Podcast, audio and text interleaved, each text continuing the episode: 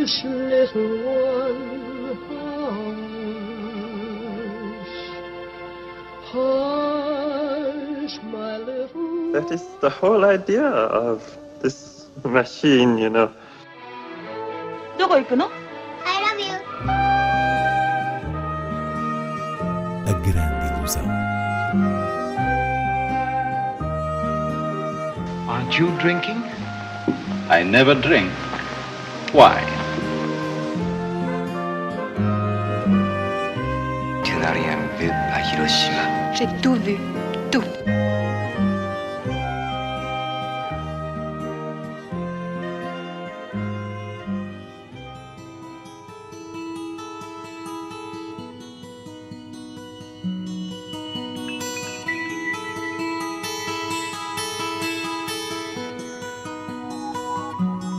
I am sailing, I am sailing home again, across the sea.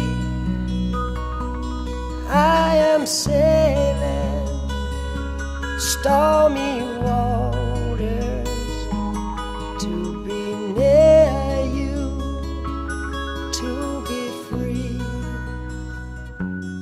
Verão de 85. Filme de François Ozon é a estreia que abre a grande ilusão.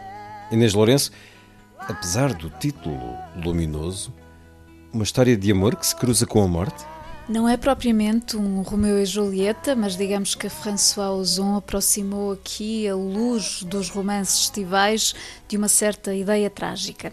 Esta é a história de amor entre dois jovens, Alex e David, um deles, portanto, a descobrir a sua sexualidade, o outro mais levado pela aventura dos sentidos, pelo lado efêmero da atração física.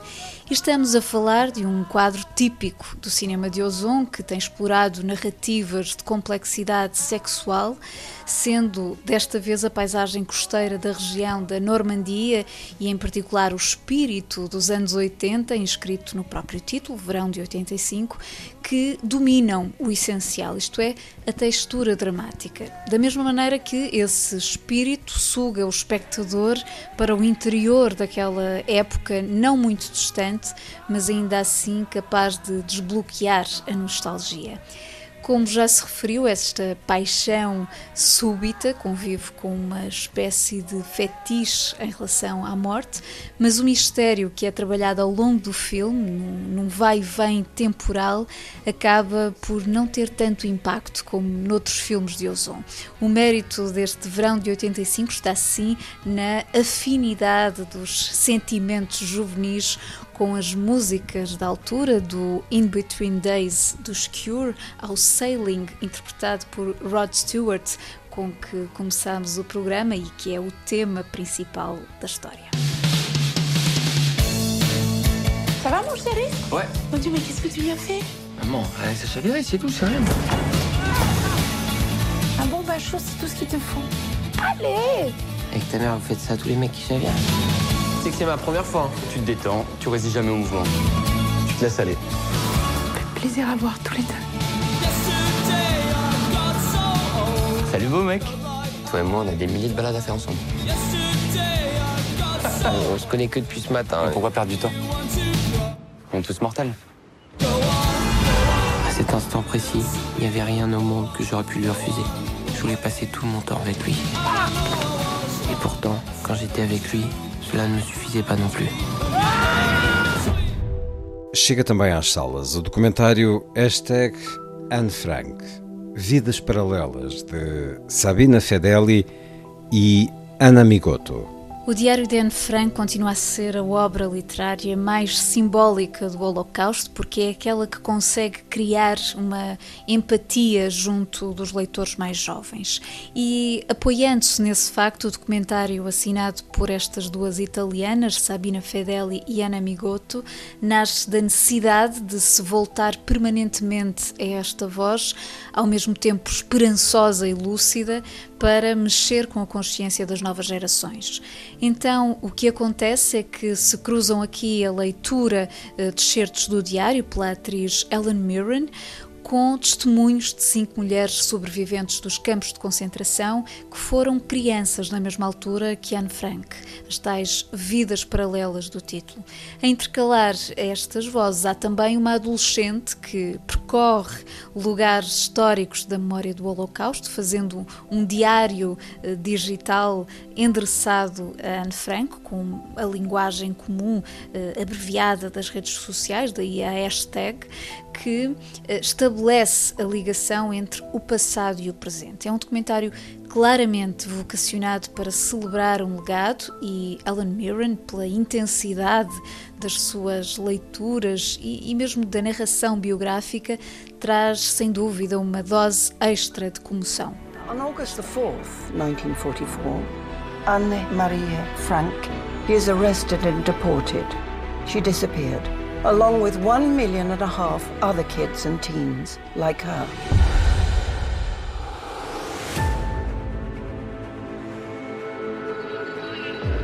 So it's the most documented genocide in history.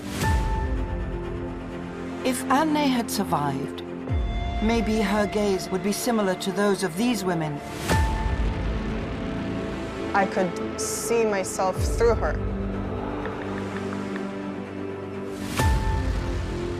Anne's diary has made millions of young people grow up.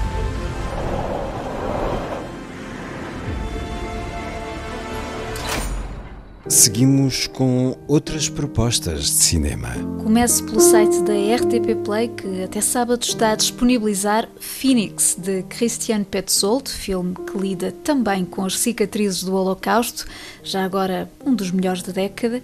E, por sua vez, até domingo há Stefan Zweig, Adeus Europa, de Maria Schrader, um retrato dos anos de exílio do escritor austríaco. Portanto, duas produções europeias que vale muito a pena conhecer e à distância de um clique. Passando para Coimbra, nesta sexta-feira à noite decorre no Louredo Natura Park, em Vila Nova de Poiares, um cineconcerto do comoventíssimo O Garoto de Charlot, obra de sorrisos e lágrimas que terá então acompanhamento ao vivo pela Filarmónica Fraternidade Poiarense e pelo músico Gonçalo Parreirão. O evento repete-se no sábado, mas desta vez no Seminário Maior de Coimbra. Já em Lisboa temos dois festivais, um a seguir ao outro, a retomar a vida nas salas de cinema, neste caso no Cinema São Jorge. Trata-se, em primeiro lugar, do Queer Lisboa, que está na sua 24ª edição, a decorrer até sábado, e com o caráter de reflexão abrangente da cultura queer que sempre o caracterizou. Destaco deste fim de semana, na sexta-feira, No Hard Feelings, de Faraz Shariat, premiado no Festival de Berlim, a história de um jovem alemão de ascendência iraniana que vai trabalhar num centro de refugiados onde acaba atraído por um refugiado, e no sábado o filme de encerramento Petite Fille, um documentário de Sebastian Lifshitz que observa a batalha social das questões de género em torno de uma criança de 8 anos.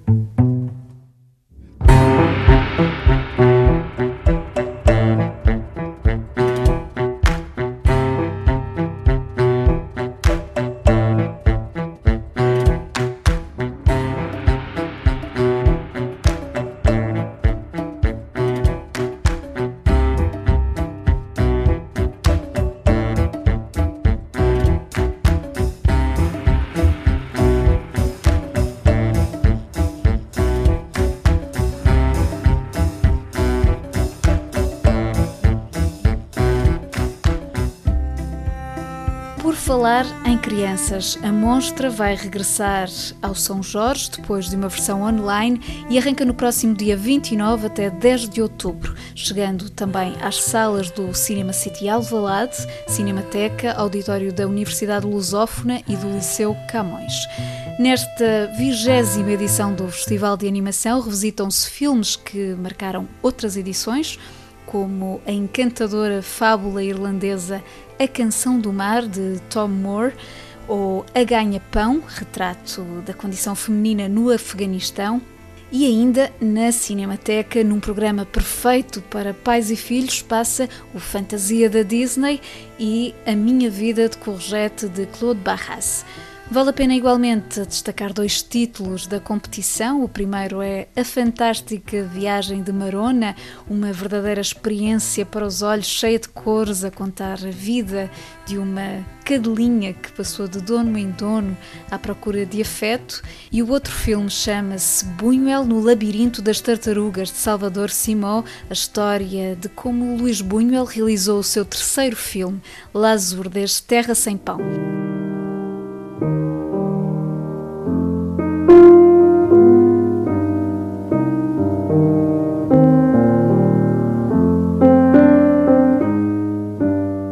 Terminamos hoje com a memória de Michael Lonsdale, o ator franco-britânico que morreu na segunda-feira em Paris aos 89 anos.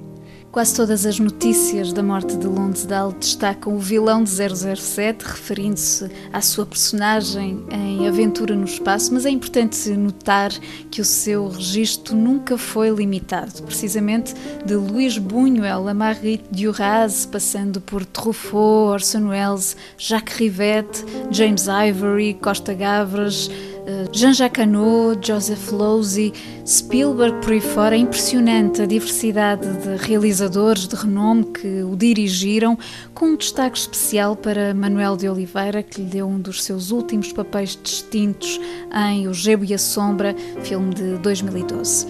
E em todos estes universos fílmicos há uma figura maciça de postura, ora sofisticada, ora recatada, que diz muito do grande ator de teatro que também era quase sempre ao longo da carreira, que começou ainda nos anos 50, Michael Lonsdale ou Michael Lonsdale teve papéis secundários.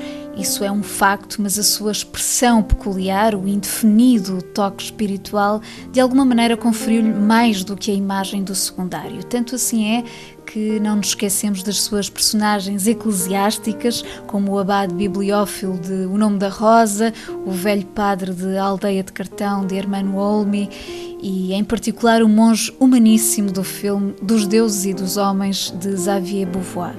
Finalmente, a personagem que evocamos hoje na despedida é o vice-cônsul de India Song de Marguerite Duras, que o próprio disse ser o monumento da minha vida, uma figura fantasmagórica que caminha por salões ao som do tema musical criado por Carlos D'Alessio, o tema que se ouve semanalmente neste programa. A certa altura perguntam-lhe o que está a fazer e ele responde entre pausas: Estou a ouvir India Song. Vim para as Índias por causa de India Song. Esta área dá-me vontade de amar. Nunca amei. Que faites-vous Venez. J'écoute India Song.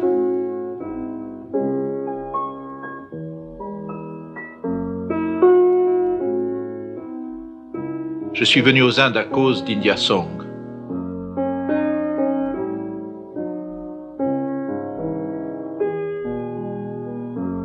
Cet air me donne envie d'aimer.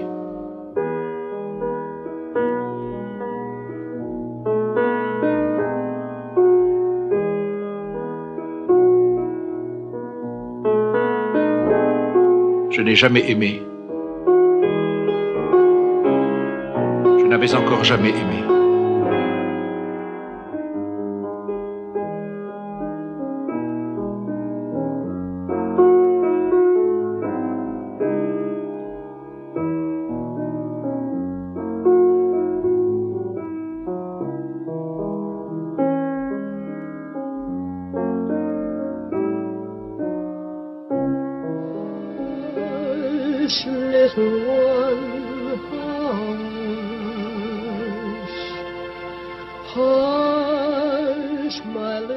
That is the whole idea of this machine, you know.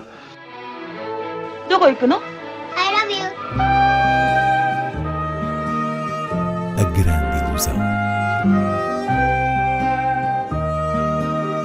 Aren't you drinking? I never drink. Why?